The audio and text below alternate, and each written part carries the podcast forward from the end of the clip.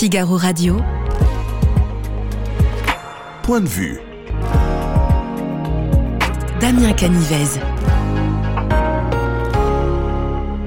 Nous sommes peut-être en train de vivre la séquence politique la plus explosive de l'année. Le texte a été adopté au Sénat ce matin, puis à l'Assemblée nationale dans le chaos le plus total. C'est pourquoi nous vous proposons aujourd'hui un programme exceptionnel. Dans un premier temps, nous reviendrons sur un sondage Odoxa que le Figaro a publié en exclusivité et qui révèle que la mobilisation contre la réforme des retraites est loin d'être terminée. Nous accueillerons ensuite sur ce plateau Jean-Luc Manot, conseiller en communication. Est-ce qu'on se dirige tout droit vers une crise politique et sociale? C'est la question euh, qu'on lui posera. Et enfin, le politologue Luc Gras nous racontera ce qu'il s'est vraiment passé en coulisses au cours des toutes dernières heures. Du contenu, pas de superflu, bienvenue dans Point de vue.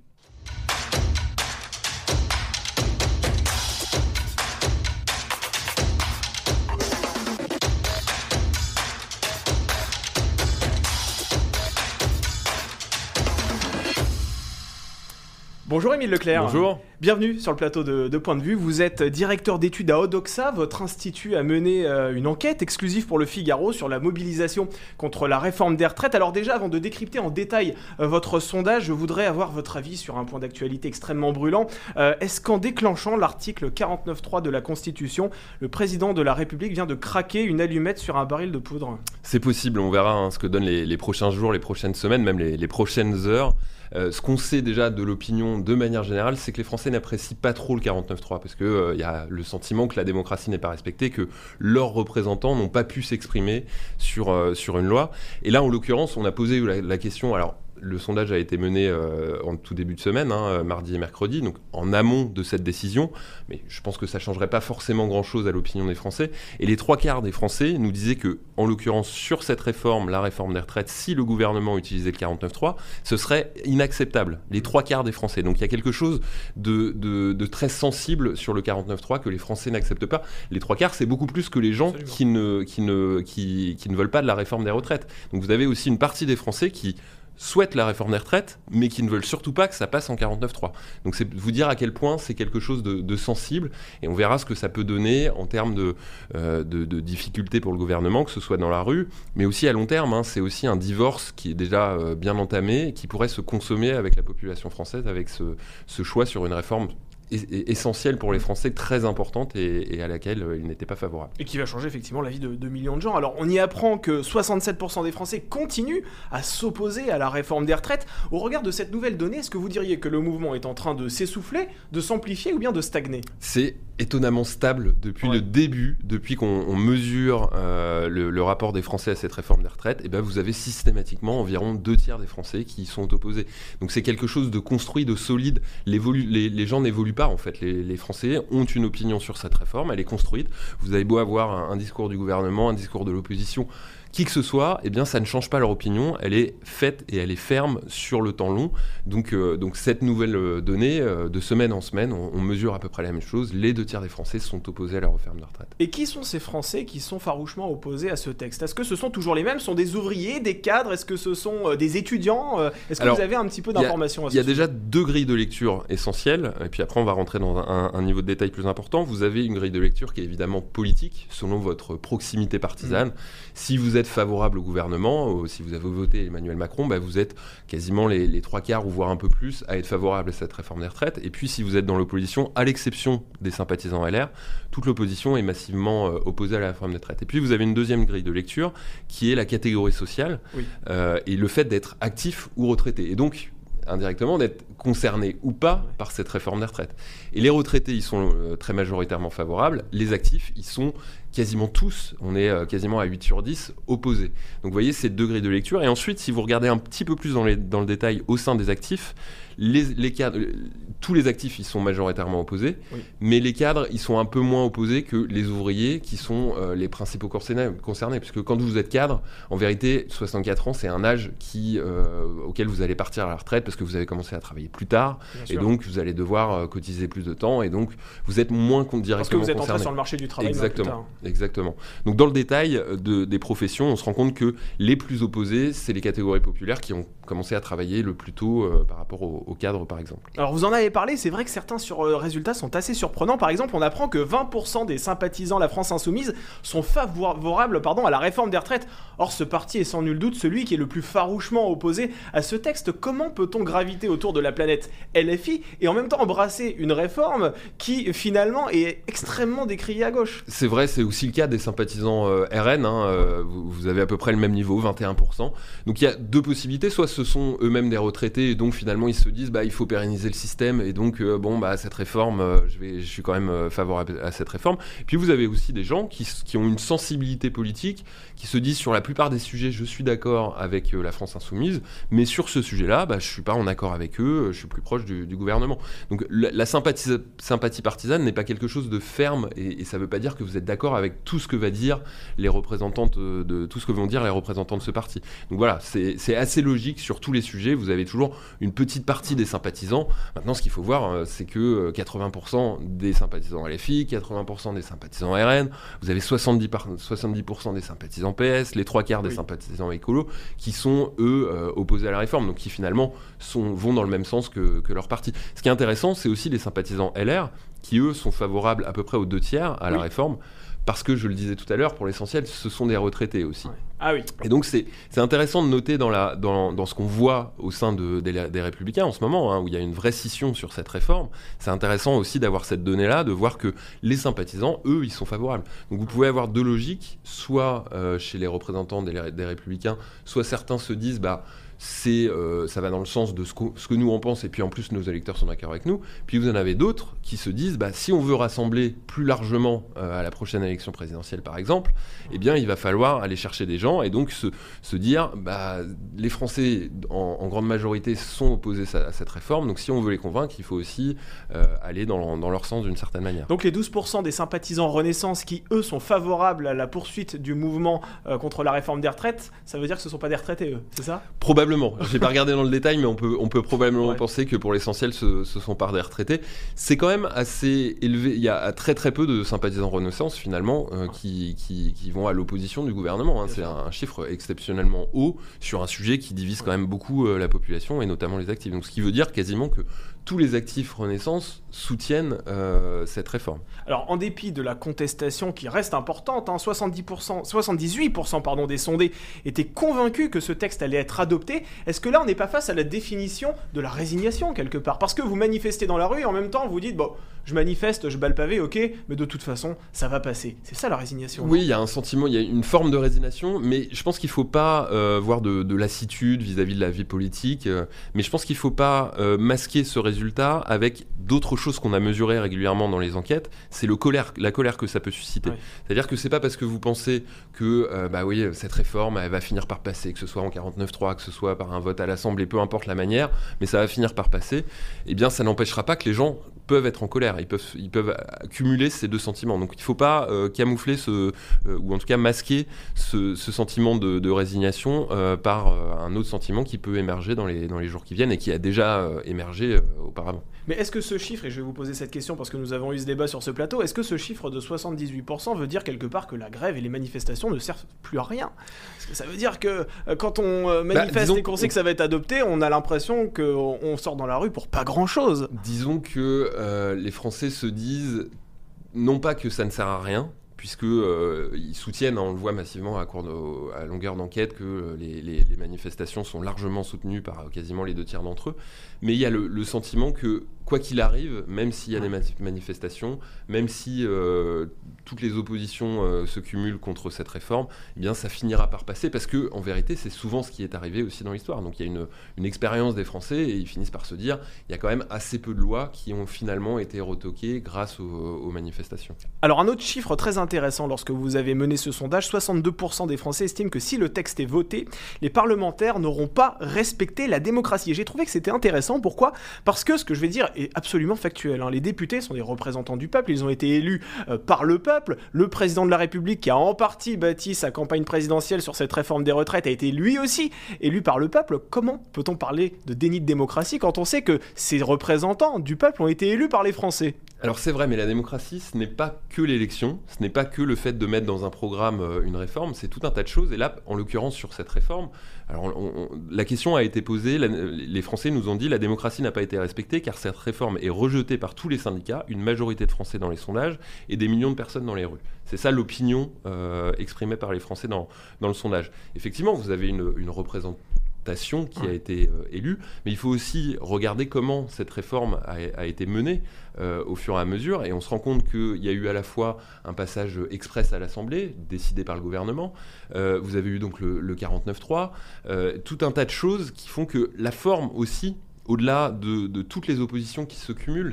la démocratie, ce n'est pas, il y a aussi des garde-fous, ce n'est pas uniquement, on n'est pas dans un pays, si vous voulez, où une fois qu'on a élu quelqu'un, eh bien, euh, il peut faire ce qu'il veut, il peut décider de ce qu'il veut, euh, s'il a la majorité ou pas, puisque avec le 49-3, on n'en a même pas besoin, eh bien, ce, président peut faire ce qu'il veut. La démocratie, ce n'est pas que ça, et la conception des Français, en tout cas, n'est pas celle-là. Et c'est pour, pourquoi 74% euh, des Français jugeraient inacceptable que le gouvernement ait recours au 49-3. C'est un chiffre que vous avez rappelé tout à l'heure. Qu'est-ce qui se cache derrière cet adjectif inacceptable? Parce que quand, quand on emploie l'adjectif inacceptable, on est prêt à beaucoup de choses. C'est puissant et inacceptable, effectivement. C'est quelque chose que, par définition, qu'on n'accepte pas. Et donc, on va voir ce que ça. Alors, évidemment, 74% des Français ne vont pas aller dans la rue euh, demain matin euh, pour manifester. Euh, en revanche, quand on leur demande si le mouvement va continuer dans les prochaines semaines, eh bien, ils sont prêts à le soutenir massivement. Donc, c'est une colère à la fois sur cette réforme des retraites, et puis ça va se cumuler aussi sur la suite du quinquennat, sur les prochaines élections. Donc c'est extrêmement risqué, et je le disais tout à l'heure, le 49-3, c'est quelque chose de nature, pas uniquement sur cette réforme, qui passe mal dans l'opinion, puisqu'ils ont le sentiment, vous le disiez, hein, il y a une représentation quand même, qu'on passe outre cette représentation à l'Assemblée, et donc que finalement il y a une forme de, déni de démocratie pour le coup, puisque même les représentants élus ne sont pas consultés pour, euh, pour voter une réforme. Et même les sympathisants, les républicains, qui sont plutôt favorables hein, euh, face à cette réforme des retraites, seraient remontés en cas de, de 49-3. Est-ce que dans cette histoire, le président de la République a tout à perdre? Parce que là, il se met à dos des alliés qui potentiellement auraient pu le suivre pour d'autres textes. Euh, cette fois-ci, il les met aussi en colère. C'est compliqué pour lui. Oui, évidemment, oui, je le disais, pour la suite du quinquennat, cette réforme, elle, va poser de, gros problèmes. Il aurait fallu sans doute convaincre les députés, euh, les républicains, puisque c'est finalement l'alliance qui était la plus, la plus euh, logique, on va dire, idéologiquement. Et donc, au fur et à mesure des réformes, il aurait pu agréger un certain nombre de députés les républicains pour systématiquement faire des majorités et faire passer des lois. Là, on va voir ce qui va se passer dans les prochaines semaines, mais c'est sûr que ça va être un précédent qui va rester dans la, dans la tête de beaucoup de députés, de beaucoup de Français. Euh, et donc, euh, ça va être une difficulté supplémentaire pour le gouvernement et pour le, président pour, euh, pour les années qui viennent. Alors, vous n'êtes pas Madame Irma, encore moins Madame Soleil, mais je vais quand même vous poser cette question. Selon vous, de quelle manière le mouvement de contestation peut-il se poursuivre? On sait que 6 Français sur 10 pensent que la mobilisation doit se poursuivre et que d'ailleurs ces Français comptent bien soutenir ce mouvement s'il se poursuit. Comment ça peut se poursuivre? Est-ce que ce, ce seront, selon vous, des manifestations classiques telles qu'on les a connues jusque maintenant, des mouvements de grève ou bien ce sera un peu plus radical? Il y a deux possibilités, effectivement. C'est euh, un, a priori, les syndicats vont appeler à une nouvelle journée. Ce qu'on voit dans les sondages, c'est que les Français les soutiennent, même si la loi euh, finalement euh, passe en, en 49.3. Donc il y a deux possibilités, soit c'est des, manifestations classiques, soit les gens finissent par se dire, bah écoutez, euh, à chaque fois qu'on a, a manifesté euh, pacifiquement, comme ça s'est passé sur cette réforme des retraites, toutes les manifestations ont été assez pacifiques, il y a eu des millions de personnes dans les rues, il n'y a pas eu de problème particulier, eh bien dans ces cas-là, on n'est pas écouté. En revanche, quand vous avez des manifestations violentes comme celle des Gilets jaunes par exemple, qui rassemblent beaucoup moins de personnes, et eh bien là, il y a eu euh, une écoute et il y a eu des mesures qui ont été annoncées. Donc c'est ça le, véritable risque aussi dans, dans, la décision qui a été prise et dans le rapport qu'a eu Emmanuel Macron avec la réaction de l'opinion, euh, notamment dans la rue, c'est que les gens finissent par se dire, bah, en fait, pour être écouté, il faut être radical, il faut être violent. Et mm. ça, c'est très grave pour la démocratie et très grave évidemment pour le, le pays dans lequel on vit. Il vaut mieux qu'il y ait le sentiment qu'on peut manifester, être écouté, que quand vous avez des sondages qui vous disent que les gens sont opposés à la réforme, eh bien qu'il puisse y avoir un aménagement, qu'il puisse y avoir une écoute, une discussion. En l'occurrence, là, les Français n'ont pas eu le sentiment du tout qu'il y a eu cette écoute. Donc on verra euh, ce que ça va donner, mais c'est un vrai risque de manifestation violente dans les, dans les prochaines semaines. Justement, dernière question à ce sujet, Émile Leclerc. C'est vrai qu'hier nous étions dans le cortège parisien on a constaté une certaine radicalité dans les propos, dans les slogans. ils étaient peut-être un peu plus virulents, c'est vrai, que lors des semaines précédentes. Est-ce que cette colère qui monte dans la population, vous l'avez ressenti aussi à travers votre étude Est-ce que quelque part vous vous êtes dit là, ça peut craquer? Alors, pas particulièrement dans cette étude, c'est plutôt ce qu'on voyait dans certaines études où on voyait que le sentiment de colère émergeait de plus en plus euh, vis-à-vis de cette réforme. Donc, euh, oui, c'est quelque chose qui, et, qui va sans doute se renforcer. Là, on n'a pas encore d'éléments et on verra dans les prochains jours et dans les prochaines semaines. Le 49.3, le fait que ce soit inacceptable pour les trois quarts des Français, ça va forcément renforcer cette colère. Les gens vont pas se dire, bon, bah écoutez, finalement c'est passé en 49.3, bon, bah allez, on passe à autre chose. Ça, c'est sans doute le pari du gouvernement, c'est d'aller vite pour qu'on euh, passe à autre chose et puis qu'on se dise. Mais c'est pas un bon euh, pari. C'est probablement pas un beau pari en termes, en tout cas, de, ressenti de la population. On peut espérer, euh, il faut espérer en tout cas qu'il n'y ait pas de manifestation violente, que ce soit pas un affrontement très, très dur, mais c'est un pari risqué clairement pour, euh, pour le gouvernement dans les, dans, les, dans les jours qui viennent sur cette réforme et puis dans les années à venir, euh, évidemment aussi. Eh bien, merci beaucoup, Émile Leclerc, pour ce décryptage, d'avoir été sur ce plateau avec nous dans Point de vue. Je rappelle que vous êtes directeur d'études à Odoxa. Figaro Radio. Point de vue. Damien Canivez. C'est un constat d'échec total pour Emmanuel Macron, affirme Marine Le Pen. Engageons-nous dans une grande bataille populaire, lance quant à lui le patron du Parti communiste Fabien Roussel. Avec le déclenchement de l'article 49.3 de la Constitution, on a quelque part l'impression que l'acte 2 de la bataille contre la réforme des retraites vient de commencer. Le texte a été adopté euh, au Parlement euh, aujourd'hui, c'est vrai, mais les députés de, l'opposition n'ont pas l'intention de, de baisser les bras. Et les manifestants euh, les plus hostiles non plus, regardez. La réforme est mauvaise euh, aujourd'hui, elle sera mauvaise une fois votée également ou adoptée par le 49.3. Donc on continuera à, mener la lutte pour euh, le retrait complet. On a eu l'expérience avec le CPE en 2006 où euh, une loi votée a pu être enlevée ensuite, jamais appliquée. Donc on va continuer dans cette logique-là. Ça ne changera rien du tout quand on voit la composition de cette, commission-là. C'est réglé d'avance. On nous, amuse, on nous amuse, mais euh, que ce soit de toute façon le 49-3 ou, cette commission, ça ne change rien du tout. Le cynisme de Macron, ça va mal finir. Pas euh, que c'est illégal, mais finir tout ce processus-là par un 49-3, ce sera finalement un vrai vice démocratique et ça provoquera un vrai malaise. On en est certain, on l'a déjà entendu hier dans les cortèges.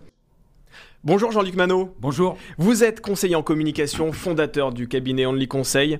Le gouvernement a-t-il bien fait d'enclencher le 49.3 bah, Il n'avait pas tellement le choix il avait le euh, choix. Non, pas vraiment, parce que euh, c'est vrai que pour le gouvernement, l'hypothèse de, perdre était euh, a priori catastrophique. D'après les, les, comptages, les, gens qui comptent le mieux, on va dire, on était à 5 voix de, de, la, de la majorité. Donc ils ont fait le constat que c'était pas c'était pas envisageable. Alors euh, mathématiquement ils ont eu raison. Euh, politiquement c'est plus euh, c'est plus compliqué parce que c'est assez désastreux. Vous dites on était à 5 voix de la majorité, on avait 5 voix en plus ou 5 voix en moins en, moins, le... en moins, en moins. sinon ils n'auraient pas déclenché le 49-3. S'ils avaient été assurés de 5 voix en ah plus, ils auraient sans doute pris le risque. Et c'était très risqué parce que lorsqu'un député vous dit oui, je vais voter euh, pour le texte, ça ne veut pas forcément dire qu'il va le faire. Parce qu'on peut imaginer que des députés seraient très heureux aussi de voir le gouvernement se ratatiner et obtenir un contre euh, lors du vote. Oui, vous en connaissez sans doute des plus pervers que moi, mais euh, mais c'est pas c'est pas impossible. Oui, en tout cas, quand vous êtes aussi serré que ça et que vous n'avez pas de certitude, la décision a été prise. C'est une décision euh, de prudence, mm. mais encore une fois, qui euh, est un est un revers pour le gouvernement tout à fait considérable. Alors on a les images en direct hein, de la place de la Concorde à Paris et on voit que les esprits sont en train de s'échauffer entre les forces de l'ordre et les manifestants. On va revenir dessus parce que c'est très intéressant ce qui se passe. Alors c'est vrai qu'on a l'impression dans, cette euh, séquence politique, Jean-Luc Manot, que l'exécutif avait le choix quelque part entre la peste et le choléra, euh, le vote euh, ou le 49-3. Est-ce que de toute façon ce sont deux situations qui pour le gouvernement sont négatives? Oui, oui, il n'y avait, pas de, avait pas de solution. La seule solution qui était positive, c'était, dans une certaine mesure, de faire passer cette réforme par la voie, par la voie habituelle. Euh, le résultat de la majorité euh, relative, de l'échec euh, relatif des élections législatives, se, paye, se paye aujourd'hui. C'est un choix d'autant plus compliqué qu'il est difficile conjoncturellement sur la réforme des retraites qu'il met en danger, à l'évidence, la Première ministre, dont à l'évidence, les jours sont comptés. On imagine mal qu'elle puisse, euh, euh, on va dire, passer le printemps. C'est extrêmement compliqué. Vous pensez que son départ du gouvernement est imminent? Alors imminent, sans doute pas, parce qu'il faut attendre les, motions de censure. Euh, comme elle disait, un fusible, ça, ça fonctionne tant que ça ne disjoncte pas. Donc ça va continuer. Mais après, on voit qu'elle a, un pouvoir qui sera forcément limité. Et deuxièmement, c'est une question pour la, la, suite du mandat du président de la République, parce que on ne voit pas quelle réforme mm importante peut passer dans cette euh, situation-là. Alors, c'est vrai qu'une majorité qui vacille, une opposition remontée comme un coucou, une société française en ébullition, comme on vient de le voir sur les images euh, de la place de la Concorde, avec le recul et avec tout ce qui se passe en ce moment et ce qui s'est passé aujourd'hui, est-ce que cette réforme des retraites est devenue quelque part un boulet pour le gouvernement? Est-ce que si Emmanuel Macron avait su que la tournure des événements serait ainsi, il l'aurait vraiment mise en avant, cette réforme des retraites, selon vous? Alors c'est le principe de tous les mouvements sociaux en réalité. C'est que ça part sur euh, un thème, mais que quand ils sont forts, c'est qu'ils sont, ils créent la convergence d'inquiétude, de, colère, euh, d'opposition. Et on voit bien là que, c'est le cas. Mais c'est aussi le signe d'un pays euh, exténué d'un pays euh, vraiment exténué. Il, a subi quand même une épidémie, le confinement, la guerre, le mouvement des Gilets jaunes, je l'ai mis dans le désordre, l'inflation, etc. On, voit que, le pays est à, est, à la limite de la, de, la crise de nerfs. Donc oui, c'est une, une, situation incandescente. Vous savez, c'est pas ma référence absolue, mais il y avait une jolie formule euh, de Mao Tse-tung dans le petit livre rouge. Il disait, euh, je suis pas sûr qu'on le cite très souvent ici, mais assez euh, rarement, oui. Euh, assez rarement, mais il disait une étincelle peut mettre le feu à la plaine. C'est vrai. Et eh bien, on a le sentiment là que la situation est incandescente. Craquer une allumette sur un baril de poudre, c'est ce que j'ai dit, mais effectivement, l'image est un peu la même. voilà. J'aimerais que l'on regarde un peu les images qui se passent à la place de la Concorde à Paris. Une question toute simple, Jean-Luc Manot. Comment, selon vous, le gouvernement va-t-il faire pour que un salarié qui travaille, par exemple, à l'hôpital, qui travaille euh, dans l'éducation nationale, ne finisse pas par en venir aux mains avec ces forces de l'ordre là qui sont alignées place de la Concorde. Comment va-t-il faire pour que la société ne s'embrasse pas? Bon, il y a des gens qui vont en venir aux mains. C'est euh, au stade où on est euh, la contestation sociale, euh, on est passé là aujourd'hui d'une contestation sociale forte à une crise politique ouverte. ça, c'est un premier élément. Et les deux s'entretiennent. C'est-à-dire que la crise sociale crée, amplifie la crée la, crise politique et que la crise politique euh, euh, rajoute des braises sur le, sur le mouvement social. Il ne va pas éviter des formes de radicalisation et, un certain nombre de formes de, de, violence. Mais il y a deux mouvements dans la société, y compris dans le mouvement social. Il y a un mouvement de radicalisation qui, qui s'annonce. Et puis il y a un mouvement de lassitude aussi, de résignation. D'ailleurs, c'est assez intéressant de voir que cohabitent depuis le début deux sentiments dans l'opinion. La forte opposition majoritaire à la réforme des retraites et le fort certitude que ça va passer quand même. Donc ces deux mouvements-là, Qu'est-ce qui va l'emporter à l'arrivée? Euh, Personne ne peut le dire aujourd'hui. Alors, ce jeudi soir, on a appris que la première ministre Elisabeth Borne allait s'exprimer sur le plateau de TF1 à l'occasion du journal télévisé de 20h. Là, je m'adresse aux professionnels de la communication que vous êtes. Si vous étiez la voix qui murmurait à l'oreille d'Elisabeth Borne, vous lui diriez quoi là maintenant? D'abord, je serais très mal. Euh, parce que ça veut dire que si je lui murmurais aujourd'hui, j'aurais murmuré avant et je lui ai sans doute pas murmuré les mêmes choses que ce qui lui a été murmuré. Oui. Mais non, mais je le dis sincèrement parce que il y a eu des erreurs c'est aussi un exemple parfait. Enfin, moi, mes étudiants en communication, je, leur montre ça. C'est quasiment un exemple de ce qu'il ne faut pas faire. À, chaque étape, on est, on est dans, le, dans, l'erreur, dans la faute de quart, etc. Donc, euh, je, dis ça parce que ça a compté aussi dans la manière dont le pays a, reçu cette, euh, cette réforme. Elle va redire ce soir, je ne sais pas ce qu'on va lui murmurer, il y a peut-être un génie qui va trouver quelque chose, mais dans l'état actuel, elle ne peut difficilement que redire ce qu'elle a dit, ce qu'a dit le président de la République. On ne prend pas le, on ne prend pas le risque. Euh, elle va sans doute trouver une troisième anaphore. Elle en a eu une. Nous avons une majorité pour, nous avons une majorité pour, nous avons une majorité pour. C'était il y a huit jours. Nous ne pouvons pas prendre le risque, nous ne pouvons pas prendre le risque. C'était l'anaphore du jour. Il y en aura peut-être une euh, ce soir qui sera sans doute autour de, la responsabilité de l'impérieuse nécessité de faire cette, cette réforme avec aussi peu de chances de, convaincre qu'elle n'en a eu par le passé. Alors j'entends vos critiques, Jean-Luc Manot, mais est-ce qu'ils auraient pu mieux faire? Parce que dès lors qu'on prononce ces trois mots en France, réforme des retraites, on a l'impression que de toute façon le dialogue est impossible. Et oui, je pense qu'ils auraient pu mieux faire. Mais Pas seulement en communication. D'abord en faisant une vraie réforme. Déjà, pour vous, la réforme, elle n'est pas bonne. C'est pas une réforme. C'est surtout pas une réforme. il y a quand même l'allongement du temps de travail. C'est une mesure d'âge, comme Touraine, comme Wörth, comme d'autres avant. Donc en réalité, c'est euh, la poursuite des, mêmes choses. Si on la compare à l'ambition du président de la République, qui était une réforme systémique, qu'on pouvait contester, mais qui au moins avait du sens. On changeait le système et on le changeait durablement. Là, on prend une mesure d'âge. Hmm. Deuxième, alors on l'accompagne d'un certain nombre de mesures, mais dans la communication, on, perd le contrôle et on fait que la seule chose qui émerge, c'est la, mesure d'âge. Ce que les Français ne veulent pas, ce que de manière assez atypique, les Français ne veulent pas, par rapport à tous les salariés et tous les peuples d'Europe qui ne sont pas ravis de travailler plus, mais qui acceptent l'idée de le faire 67 ans en Allemagne, 67 ans euh, bientôt en Espagne, 65 euh, ou 66 en, Italie. Alors pourquoi les Français sont-ils si réticents? Alors, il y, a sans doute des raisons qu'on ignore, mais il y, a une raison qui me paraît assez évidente, c'est qu'il n'y a pas de débat et pas de considération en France pour le travail. C'est-à-dire qu'en réalité, la qualité du travail, j'ai envie de le dire d'une formule, si les gens s'emmerdaient moins au travail, ils seraient moins réticents à travailler plus longtemps.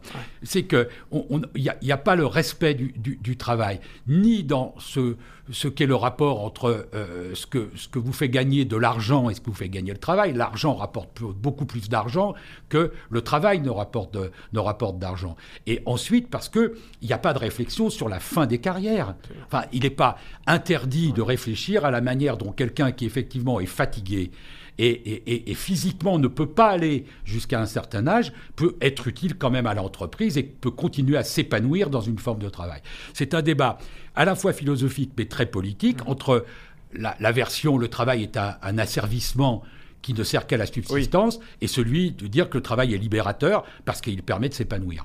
Alors, huit journées de mobilisation hein, contre la réforme des retraites se sont tenues avec des mobilisations parfois qui ont, qui ont rassemblé des millions de, Français dans les rues. Le président de la République et le gouvernement ont fait la sourde oreille. Là encore, c'est une erreur de stratégie, ou bien ils ont bien fait, euh, quelque part, d'ignorer les revendications des syndicats? Non, ignorer les, ignorer les revendications des syndicats, c'est une faute. L'idée de, pouvoir faire, moi je pense ça depuis le début, je l'ai exprimé, euh, faire passer une réforme de retraite sans la CFDT, c'est injouable. Sans Laurent Berger. Voilà. J'avais utilisé une formule, veut dire Macron doit suivre l'étoile du berger.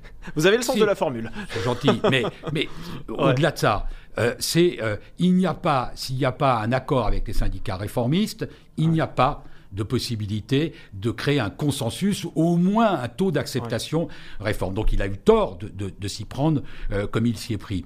Après, euh, une fois que vous avez un, élément qui est indiscutable, qui n'est pas négociable de part et d'autre, euh, l'idée, il faudrait qu'il y ait une concertation, que le président les reçoive, qu'on prenne le café ou le thé, n'a pas beaucoup, n'a pas beaucoup d'intérêt. Il, y a, un affrontement et il est assez, assez irrémédiable. Donc là-dessus, je ne pense pas que le gouvernement aurait pu dire grand-chose d'autre après qu'il ait perdu la bataille essentielle qui est la bataille de l'opinion. Alors on l'a vu tout à l'heure hein, euh, avec le sondage Odoxa que l'on a détaillé ici sur ce plateau, le 49.3 est un outil extrêmement impopulaire qui est considéré par l'opinion publique comme un déni de démocratie. Comment le gouvernement va-t-il pouvoir redorer son blason après l'utilisation de cet outil qui est inscrit dans la Constitution? Est-ce que pour le communicant que vous êtes, c'est juste mission impossible? Bah, le 49-3, c'est devenu. Alors, euh, ça ne mérite pas les, cris d'orfraie euh, qu'on entend. Hein. On entend euh, coup d'État, coup de force, antidémocratique. Bon, il faut se calmer quand même. les coups de force, quand on a été un peu reporter à l'étranger, on sait ce que c'est. Un coup de force, c'est le viol de la Constitution. Là, la Constitution est respectée. On peut trouver que c'est pas opportun, que c'est pas intelligent, mais il n'y a pas de, a pas de, de viol de la démocratie en France aujourd'hui. Il y a une décision politique contestable, mais il n'y a pas de viol de la, Constitution. Euh, comment rendre le 49.3 sympathique? C'est pas possible. C'est le centième. Et ça n'a centième fois qu'il est utilisé. Ça n'a jamais été euh, euh, très sympathique. C'est considéré comme une guillotine, à la différence d'ailleurs de l'utilisation des ordonnances qui en général passent plus gentiment, parce que le mot, euh, c'est un mot qui, entrevoit la guérison. Absolument. C'est un mot doux, ordonnance. 49.3, c'est devenu... Qui est utilisé par les médecins, bien souvent d'ailleurs. guillotine.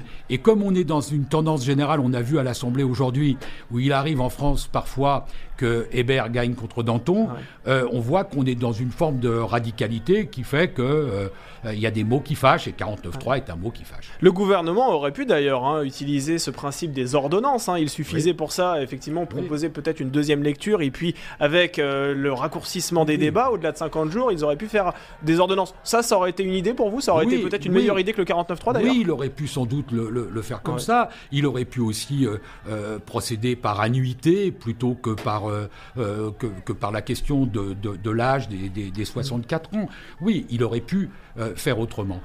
Je, pense que ça traduit quelque chose quand même.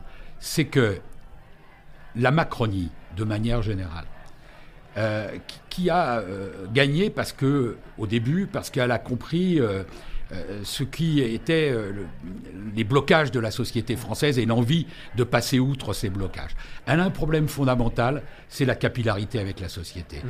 Elle, elle n'a pas de capteur pour savoir exactement ce qui se passe dans les milieux qu'elle ne représente pas fondamentalement, chez les plus pauvres, chez les plus en difficulté, dans les milieux les plus euh, ruraux, dans les milieux urbains. Ça, elle n'a pas de capteur là-dessus, et donc elle pense que parce que elle a raison sur le fond, et l'idée qu'il faut travailler plus, elle a sans doute raison, elle a à l'évidence même raison. Elle, ne, elle, ne, capte pas le fait de, de la densité de l'opposition. Alors politiquement, est-ce que selon vous, Emmanuel Macron peut ressortir grandi ou peut-être même affaibli de cette euh, séquence politique? Bah, il, faut qu'il il faut au moins qu'il survive. Euh, euh, grandi, non. Grandi, non. on voit bien que ce soir, enfin, ce soir, c'est un.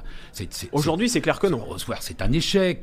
Il, a une première, première ministre qui est, qui est, qui est, à, qui est, à, qui est à bout de souffle. Et c'est ce que je disais, ça pose la question de savoir comment gouverner dans les trois ans qui viennent. Parce que si c'est pour ne rien faire, ou rien pouvoir faire, à ce moment-là, on, voit bien, il y a une tentative sur un sujet relativement facile, quand même, mm. de trouver un compromis avec la, avec la droite. Euh, ce compromis n'est pas trouvé. D'ailleurs, ce soir, il y a Macron, Borne en première victime et Ciotti en deuxième victime. Parce que euh, euh, il vient d'être élu, il vient de diriger un parti, et il vient d'être démenti par son parti au point de ne pas pouvoir passer une réforme qu'il souhaitait. Absolument, et Eric Ciotti qui a appelé à ne pas voter euh, la motion de censure, certains de ses partisans au sein même de l'Assemblée nationale ont indiqué, eux, qu'ils voteraient la motion de censure. On a l'impression que chez les Républicains, il n'y a pas vraiment de, ligne directrice, c'est vérité, Je pense que tout le monde dit il faut une motion de censure et que personne n'a vraiment envie de la voter parce qu'un sondage électoral montre que si les Français votaient demain pour législatives, on aurait à peu près le même résultat. Un peu moins chez les macronistes, un peu moins chez les républicains, et un peu, un peu moins euh, à la NUPS, et un peu plus au Front National, mais que ça ne changerait pas fondamentalement la géographie de l'Assemblée nationale. Une dernière question, Jean-Luc Manot. C'est vrai que vous connaissez les couloirs du, pouvoir mieux que personne. C'était la panique aujourd'hui euh, au sein de l'exécutif ou pas? Non, c'était pas la panique il n'y avait, pas la, avait pas la panique. Il y, a, eu un effet de surprise parce qu'il y a eu une volonté de dire jusqu'au bout, on va aller au vote. Et puis le moment où on fait les comptes, on dit il manque 5-6 voix, donc euh, on n'y va pas. Et chacun avait conscience dans les allées du pouvoir que c'était un échec, qu'il était grave. Et beaucoup de ministres se disent que euh, le remaniement ne saurait tarder. Merci beaucoup Jean-Luc Manot pour cette analyse. Je rappelle que vous êtes conseiller en communication et fondateur du cabinet Only Conseil. Figaro Radio. Point de vue. Damien Canivez. On l'a dit, la journée s'annonçait électrique, elle a été explosive ce matin. La réforme des retraites a été adoptée au Sénat sans grand suspense au regard des forces politiques qui le composent. Tous les yeux étaient donc rivés vers l'Assemblée nationale où le président de la République espérait jusqu'à la dernière minute obtenir une majorité finalement et le chef de l'État a préféré assurer ses arrières en brandissant la carte du 49-3. C'est Elisabeth Borne qui l'a annoncé en milieu d'après-midi dans l'hémicycle dans un brouhaha invraisemblable. Regardez. On ne peut pas faire de pari sur l'avenir de nos retraites. Cette réforme est nécessaire.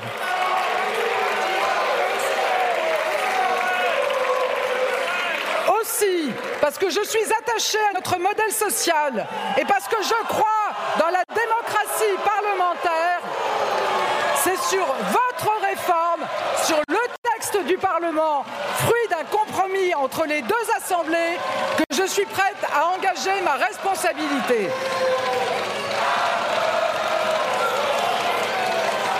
Aussi, sur le fondement de l'article 49, alinéa 3 de la Constitution, j'engage la responsabilité de mon gouvernement sur l'ensemble du projet de loi de financement rectificatif de la sécurité sociale pour 2023, modifié par l'amendement de coordination communiqué à l'Assemblée nationale.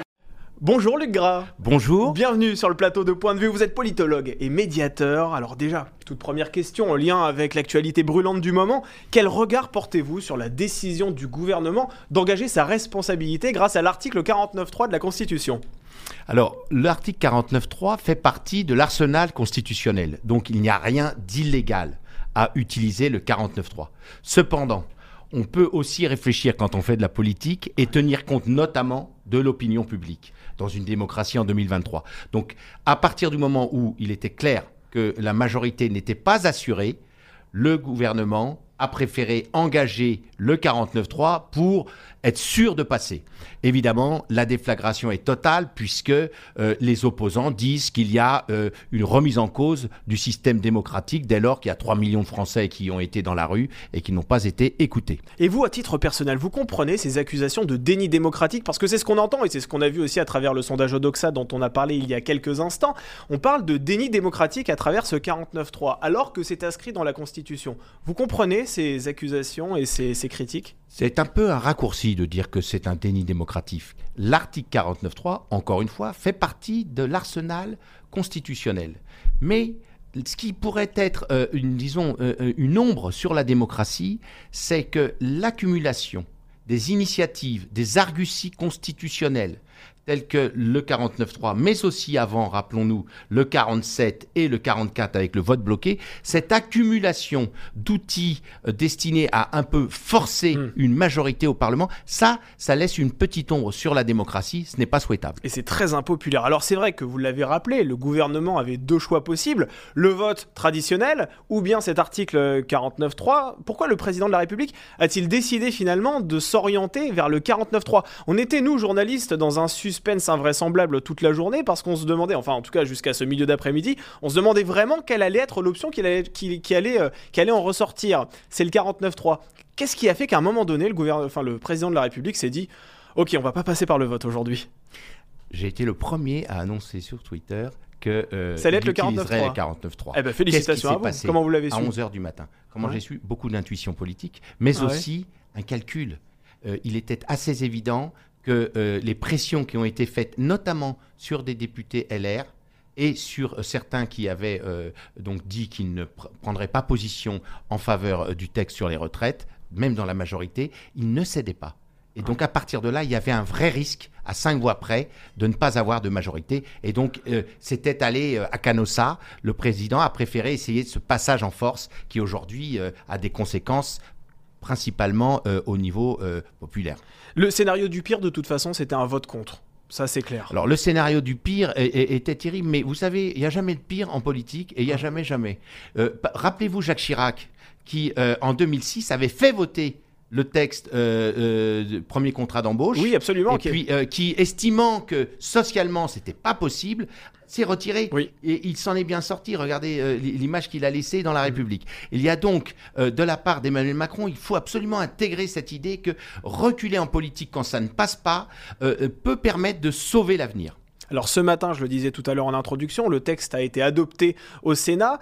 À l'Assemblée nationale, ça a été beaucoup plus compliqué. On n'a quasiment même pas parlé du, Sénat. Pourquoi c'est si compliqué au Palais Bourbon que au Sénat? Comment expliquez-vous ça? Les sénateurs sont beaucoup plus madrés. Ils sont sages. Vous savez, les, euh, on a parlé des, des toutous du gouvernement. Ce pas des toutous, ce sont des tontons de la politique. Les Gérard Laché, les Bruno Retailleau, etc., sont des gens qui ont beaucoup d'expérience. Et d'autant plus importante que euh, dans les dernières euh, élections sénatoriales, il y a eu un assez fort renouvellement. Et donc, eux qui ont beaucoup de cuirasse savent encadrer leurs troupes et le Sénat, par conséquent, obéit relativement à ses chefs. Ce qui est pas trop le cas euh, dans la dans, l'Assemblée nationale où ça part un petit peu dans tous les sens. Alors ça c'est très intéressant ce que vous dites, on va y revenir dans quelques instants parce que c'est peut-être quelque chose d'assez inédit par rapport à ce qu'on a pu voir juste avant. Mais le chef de l'État, ce qu'on sait en tout cas, c'est qu'il a multiplié les réunions au cours des dernières 24 heures. On en a compté euh, à peu près 4 hein, au total, en tout cas celles qui ont été rendues publiques. Il a même revu Elisabeth Borne d'ailleurs quelques minutes avant euh, la séance à l'Assemblée nationale. Pourquoi avoir organisé autant de réunions? On a nous le sentiment qu'il y avait un, un sentiment de panique au, au sommet de l'État, non?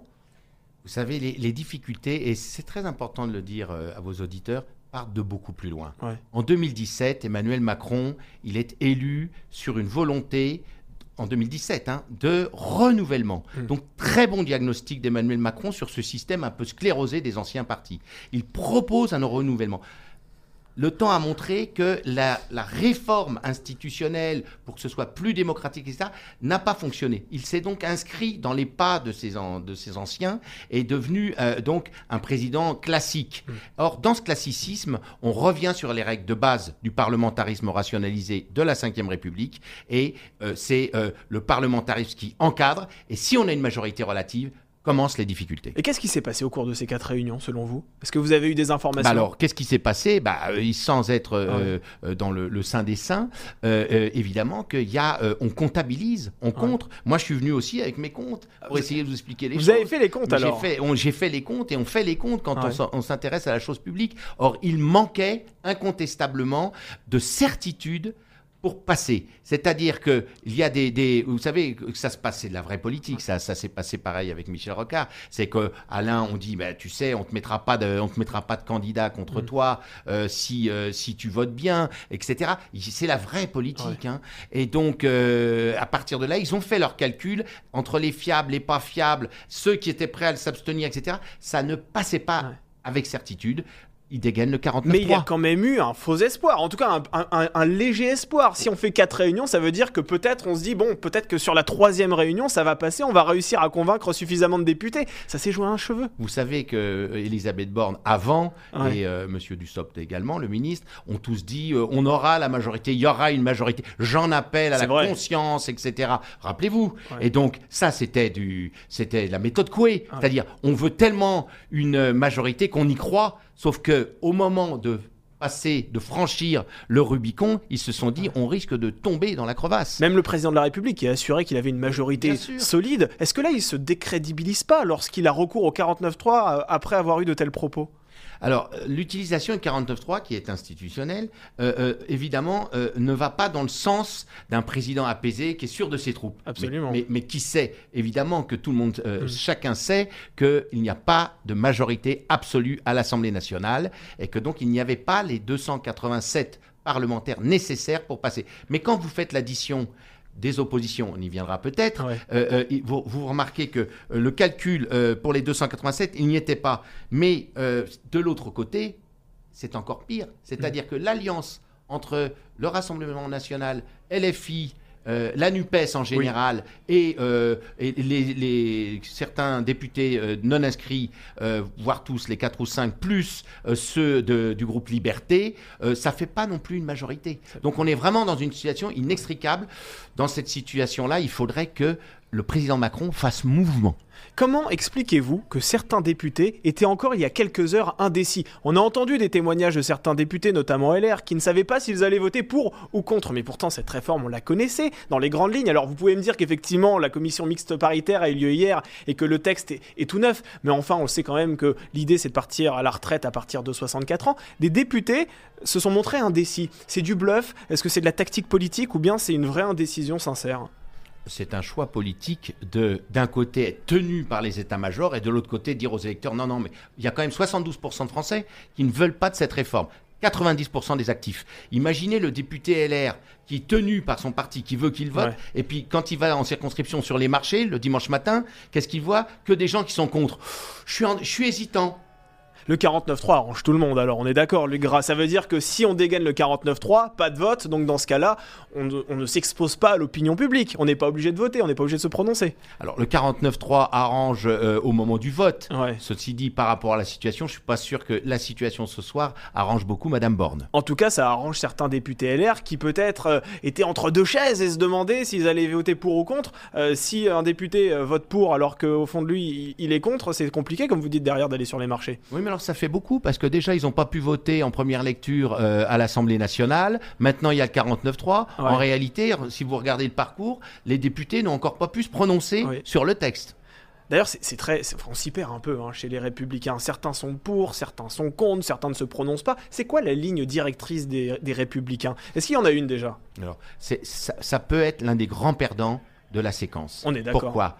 Parce que euh, LR est l'émanation de l'ancien parti gaulliste. Mm. Le parti gaulliste, c'était la participation. Or, quelle est la problématique sur la réforme des retraites? C'est que en 2023, on ne peut pas traiter que mathématiquement les problèmes de retraite. C'est l'intérêt au travail. Pour que les gens euh, aient envie d'aller travailler, il faut faire une réforme.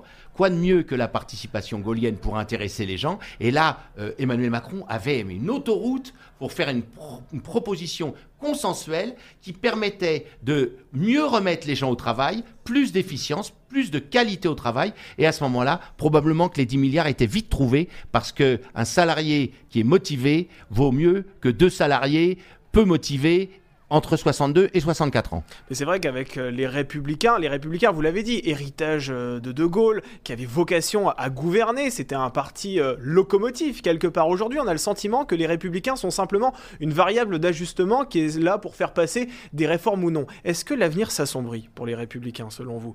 Est-ce que euh, ils ont changé de statut quelque part aujourd'hui grâce à- ou à cause de cette réforme des retraites? Moi, je fais partie de ceux qui pensent que dans cette affaire des retraites, vous savez, sous la Ve République, on est pour ou on est contre. C'est le parlementarisme rationalisé. Donc il faut absolument, quand on veut avoir un avenir présidentiel, il faut se mettre en opposition. C'est ce qu'a toujours fait Jacques Chirac, c'est ce qu'a toujours fait François Mitterrand. Il faut se mettre en posture d'opposition. L'argument selon ils ont toujours été sur les 65 ans, etc., etc., ne tient pas. Il faut créer les conditions d'une alternance avec un leader et avec une posture en opposition à la majorité. Et là, c'était tout trouvé, c'était de défendre la qualité au travail, Oui. de défendre l'efficience. Et alors, on me dit, et on dit beaucoup, et d'ailleurs euh, Emmanuel Macron lui-même le dit, que Emmanuel Macron a initié cette réforme pour les marchés.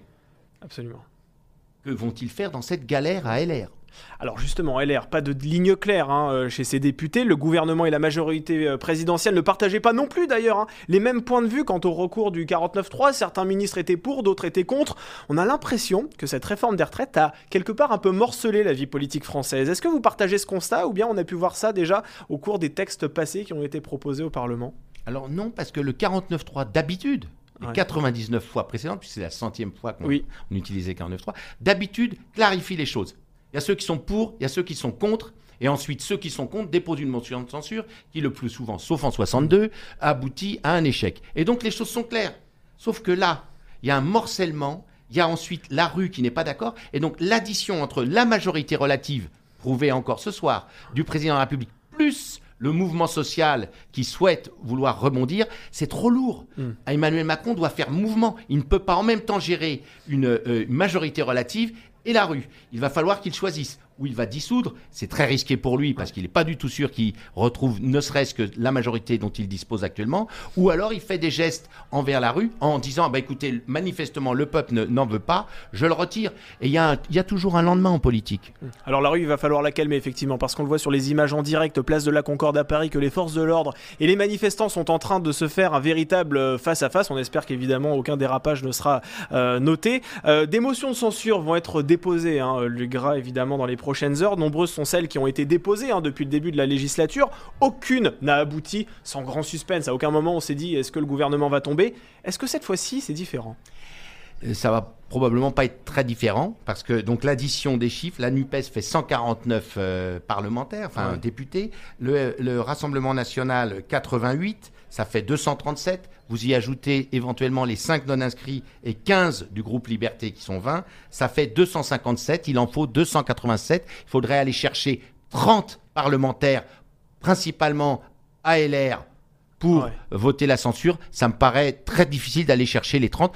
Toutefois, si ensemble le RN et euh, la NUPES votaient une motion de censure, par exemple, déposée par Charles de Courson, ce serait quand même une première et ça montrerait quand même qu'il euh, y a un vrai ras-le-bol. Et puis s'ils arrivent à quelques voix simplement de la, euh, de, de la majorité, ça mettrait une pression supplémentaire sur le président. Mais selon vous, aucun risque que le gouvernement tombe dans les, dans les prochains jours? En politique, on ne dit jamais, jamais. Ah, vous n'avez pas envie de vous mouiller Non, non, mais je peux vous le dire. Il y a, mais si, je peux vous le dire. Il y aura, il y aura, il y aura probablement, elle ne pourra pas aboutir. Encore que, vous savez, euh, en 62, il y avait eu des surprises. Il y a des possibilités. Si la rue, vous voyez, il y a, il y a quelques fumigènes. Donc effectivement, il faut vraiment appeler les manifestants à- en opposition à, à rester calmes parce que c'est, ça a été une force du mouvement syndical que de savoir contenir les troupes. Et évidemment, euh, euh, s'il y avait un incident très grave, qui sait comment s'écrirait l'histoire Est-ce que quelqu'un a, intérêt à ce que le gouvernement tombe? Les républicains, par exemple, si demain il y avait un retour aux urnes de la part des électeurs, est-ce qu'ils en sortiraient gagnants, perdants? On imagine que le Rassemblement national ne y serait pas farouchement opposé. On a entendu les récents euh, propos de Marine Le Pen euh, qui invite justement à, à voter ces motions de censure. Alors, c'est joliment amené. c'est autrement demandé qui va être le, qui est le grand vainqueur de la vainqueur? séquence? Ouais. Eh ben, le grand vainqueur, il est évident. C'est, ce sont les opposants, d'une manière globale, NUPES et Rassemblement national. Mais il semblerait que le Rassemblement national, Rassemblement en ne se mouillant pas trop dans les discussions, etc., en prenant une posture assez, euh, euh, comment dire, euh, d'une certaine tenue à l'Assemblée nationale, évidemment, probablement sort renforcé de la séquence.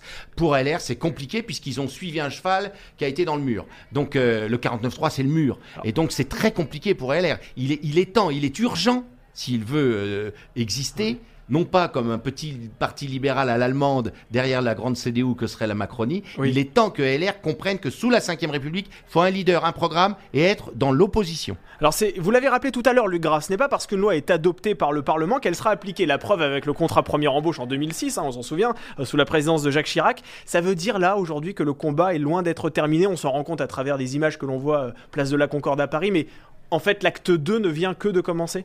Alors, tout dépend de ce qui va se passer euh, dans les, dans les semaines qui viennent au niveau du mouvement social, mais en tout cas, il y a une certitude, c'est que élection de 2017, un petit peu de déception euh, sur les promesses de- d'Emmanuel Macron. 2022, euh, barrage à, à Madame Le Pen, qu'on qu'on le veuille ou non, ça a été ça aussi l'élection. Donc il y a une rancœur, les gilets jaunes, rancœur qui s'accumule, et cette rancœur-là, elle n'est pas prête de partir, et elle va probablement peser, et tout responsable politique devrait réfléchir à 2027. Dernière question, comment le gouvernement va-t-il faire pour gagner le cap? Pour garder le cap, pardon. On imagine qu'Emmanuel Macron n'a pas ouvert la bouteille de champagne aujourd'hui lorsque la loi a été adoptée euh, à l'Assemblée nationale. Que va-t-il faire là dans les prochaines heures, selon vous, pour essayer eh bien, euh, de tenir la barre? Eh ben, c'est ce que j'appelle faire mouvement. Il Ouais. peut retirer son projet en disant écoutez, les Français n'en veulent pas, je le retire, et ça le grandirait. C'est improbable. Et puis à ce moment-là, Ouais. mais non, mais à ce moment-là, écoutez, une défaite, euh, euh, un but pris en, en- en match de football n'est pas une défaite. Il retire son texte. Par contre, il fait mouvement par rapport à ce qu'il avait proposé en 2017. Il fait une réforme des institutions avec un peu plus de proportionnel, avec un peu plus de démocratie, et il montre qu'il sait écouter le peuple. Et de ce fait-là, il a des relais sur le terrain qu'il n'a pas actuellement. Merci beaucoup, Luc Gras. Je rappelle que vous politologue et médiateur. Point de vue, c'est terminé pour aujourd'hui. Merci de nous avoir suivis. Bonne journée à toutes et à tous.